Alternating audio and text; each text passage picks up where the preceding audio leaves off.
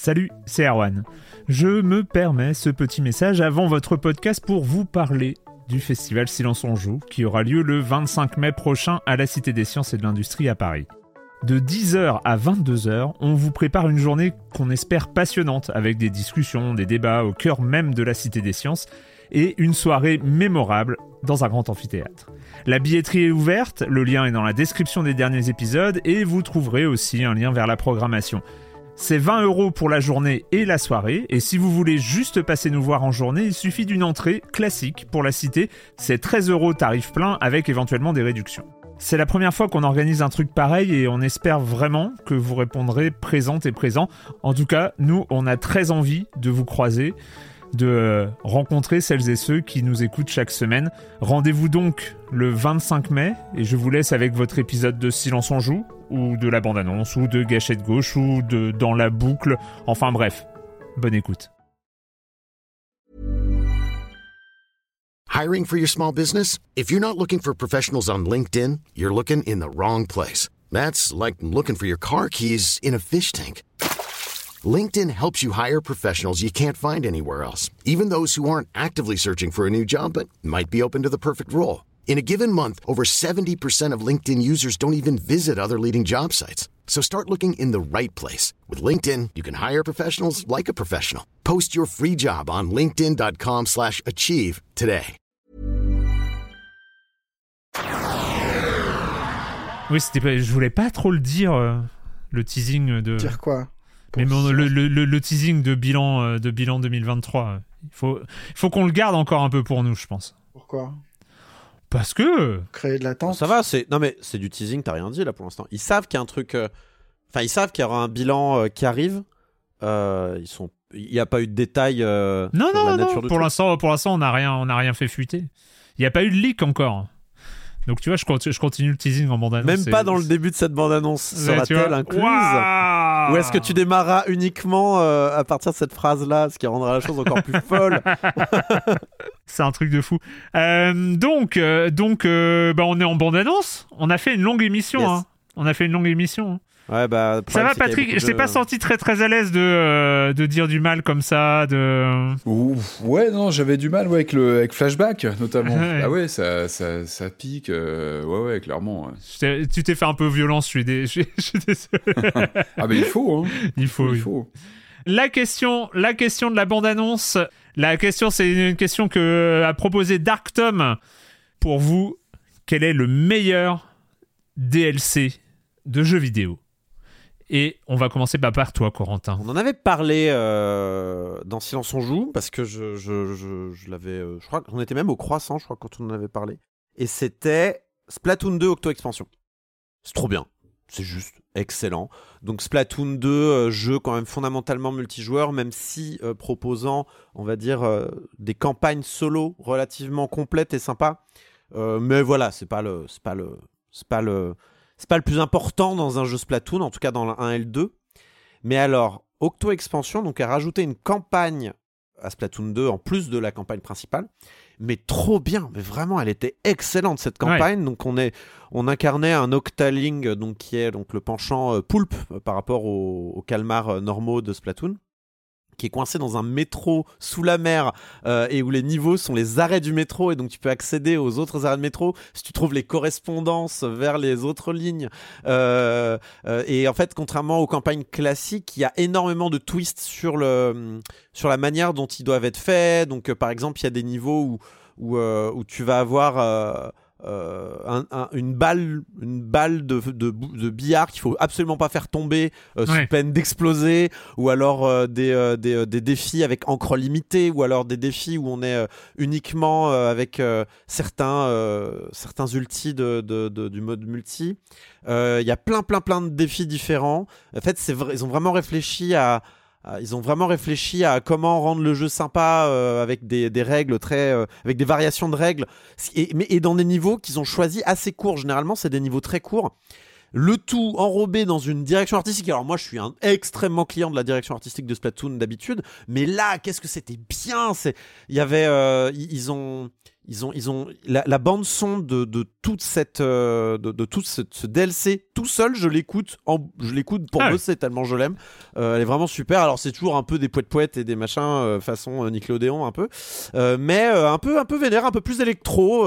L'artiste fictif de, de qui s'occupe de la BO de, de cette, de ce DLC Deadfish est, est un peu plus hard, mais voilà, il y, y, avait notamment des clins d'œil aussi un peu lunaire à euh, comment ils s'appelaient ces rappeurs euh, bon je les ai plus à Tupac et à euh, j'ai oublié le nom de l'autre, mais c'est pas grave. Notorious. Euh, Notorious Big, Notorious mm. Big et Tupac, absolument. Euh, donc les deux, euh, les, les, deux personnages principaux, enfin les deux personnages idoles du jeu sont sont habillés comme Tupac et Notorious Big. Enfin il y a un côté un peu bizarroïde, voilà là-dedans. Mais c'est super, tout est vraiment. Et alors par contre, est assez dur en plus, donc vraiment là pour donner un challenge en plus aux fans de Splatoon 2.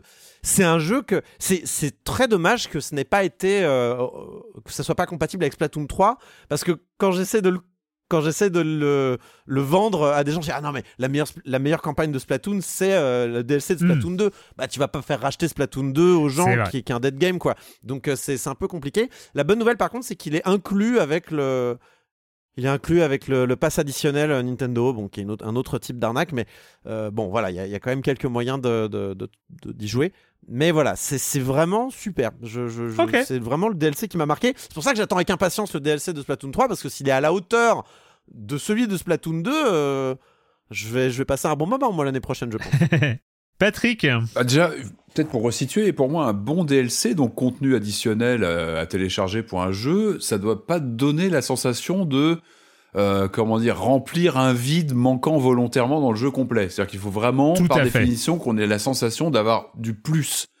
Euh, moi, celui qui me vient en tête tout de suite, c'est pas un DLC, c'est en fait c'est le Season Pass qui était lié à Resident Evil 7 parce que déjà le jeu était solide. On va pas refaire l'article sur euh, sur ce qu'est Resident Evil 7 en termes d'immersion, d'ambiance, mais on va dire un jeu qui était cohérent, qui, qui tenait, euh, voilà, qui te, voilà, qui te tenait pendant quelques heures, t'en sortais un petit peu sur les joues en termes d'ambiance et de et de stress. Et, et, alors je trouve que Capcom avait fait très très fort avec euh, donc les différents DLC, donc le Season Pass qui regroupait comme ça plusieurs extensions, parce que en fait, il brodait plusieurs, il brode, parce que c'est toujours disponible, bien sûr, il brode plusieurs expériences qui viennent complémenter l'histoire que tu as eue dans le jeu hmm. complet et euh, dans des domaines que, qui, qui à la fois apportaient de la narration en plus. Je pense notamment à l'extension fille, où on voyait on, on, on, voyait de l'intérieur l'événement majeur et malheureux qui va radicalement transformer la famille des Baker. C'est qu'on avait cette sensation d'être immergé dans les coulisses de bah, de l'arrivée du mal dans cette maison qui était normale avant. Oui, oui, la, mmh. maison était à peu près normale euh, auparavant. Donc ça, c'était déjà euh, fascinant sur le plan narratif. On avait une extension en mode euh, euh torture movie euh, avec euh, vraiment un, quand on quand on est un petit peu sensible à ce niveau-là, on avait des avec les cartes, avec les doigts, les doigts, ouais, avec, les, avec le jeu de cartes là, c'est ça C'était assez, assez, terrifiant. Et moi, celui que je préférais de tous, c'était c'était la chambre une sorte d'escape game où on était enfermé dans une chambre avec la mère Baker qui venait nous voir régulièrement. Donc il y avait des, des, choses à cacher dans la pièce vite avant qu'elle revienne. Il y avait une tension dans ce passage. Donc pour dire que voilà, ils avaient réussi à broder des, des presque des comment dire, des expérimentations narratives autour mmh. d'un jeu qui reste solide en tant que tel. C'est-à-dire qu'on on peut tout à fait s'en passer. Par contre, quand on est quand on est fasciné par ce, ce, ce septième volet qui quand même brisait pas mal de conventions de la série, réinventer pas mal de choses en puisant comme ça des inspirations, la vue FPS, une autre forme d'approche de l'horreur.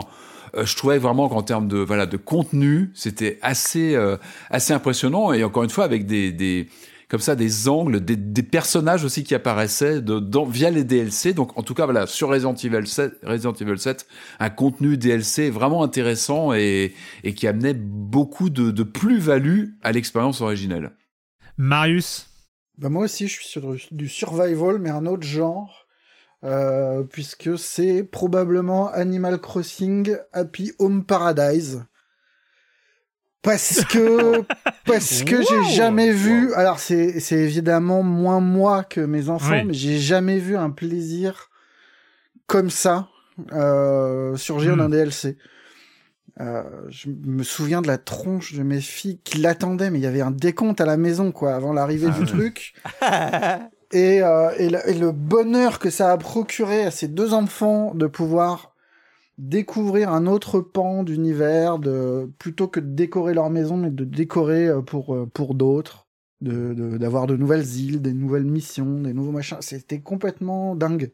Et ça Ah oui. me faisait plaisir. euh, J'y ai pas touché une seconde, hein, mais ça me Ah oui. faisait plaisir pour elle en fait. Je m'attendais de ta part à, à un petit Blood and Wine ou. euh, Et écoute, un- eh, c'est la première chose qui m'est venue à l'esprit parce que le- c'est probablement Bien sûr. Parce que c'est un DLC qui est probablement meilleur que le jeu originel. Mais, Ouais, euh, mais en vrai, il m'a pas procuré autant de plaisir que D'accord. euh, Happy Home Paradise et de voir la tronche de ses enfants pendant pendant de deux mois quoi, deux trois mois, c'était euh, ah là là j'ai fait ça et machin et euh, j'étais consulté genre il veut un environnement un peu comme ça, tu penses que c'est plutôt comme ça ou comme si ou machin? Hmm. J'étais là genre j'en sais rien moi. Et ben moi pour ma part c'est euh, un jeu qui a connu deux DLC et des deux c'est sans doute le moins bon. Mais c'est celui où euh, je me suis éclaté, où j'ai joué, où euh, tout ça. Le bon DLC, enfin le meilleur sans doute, enfin je pense objectivement, mais c'est dur de, de, dire objectivement, mais je pense que c'est objectivement le meilleur, c'était The Ballad of Gethony. Hmm. Là, pensé Et aussi, celui ouais. où j'ai ah, que j'ai adoré parce que j'étais en plein dans ma Ah, période motos. Sons of Anarchy, Ah bah c'était oui. The Lost and the Ah Damned, oui. euh, The. Lost and the Ah Damned de GTA énorme 4. aussi. En termes d'ampleur, je crois que c'était les premiers DLC qui, qui sonnaient comme des, des, des Ah jeux bah, à part entière. Quoi, The Lost and the Damned, c'est une vingtaine d'heures de jeu. Enfin, c'était Ouais, euh, imposant quand même. hein. euh, Bah, c'était euh, moins des DLC. Au début, les DLC, c'était des petits contenus un peu additionnels, Oui, payants, où on se demandait si c'était pas une façon Oui, d'arnaquer les joueurs. jeu. Et là, là, on était sur, sur des extensions. Ce qu'on appelait Oui, autrefois bon. des extensions de jeux. Oui, c'est vrai, une extension. Un disque additionnel même. C'était des disques additionnels avant. euh, ouais. Ah là là, mais The Lost and the Damned, mais euh, les, les, oh là Ouais, là, les, les, Motorcycle Club, euh, enfin, il y avait, et en plus c'était vraiment, bah, c'était Sons of Anarchy dans GTA 4 et quand tu regardais Ouais, la clairement. série et, et que t'étais à donf dans cet univers de gangsters à moto euh, avec tous leurs leurs trucs, enfin c'était, il y, y a- il y avait tout et enfin franchement j'ai j'ai vraiment adoré et cette impression que j'ai très peu retrouvé quand même après à ce niveau-là de, de se dire on a un terrain de jeu de ouf avec les maps des villes, euh, etc. Et euh, bah, il suffit de garder la même ville et de raconter une autre histoire, tu vois. Enfin, c'est euh, et, très malin. et GTA 5, bah GTA 5, il y a eu le, tout le online. Ils ont fait, ils ont fait du, du boulot en online, mais j'aurais bien aimé sur GTA 5 avoir un truc un peu pareil avec un, un contenu solo narratif à donf, mais en réutilisant la map. euh, Les outils étaient là, clairement. Le décor était là. Il y avait plus qu'à quoi. Ouais. et, et tous les jeux Rockstar. Enfin, tu te dis, il y a, y a un, un- tous les Undead grands, les, hein. grands open world.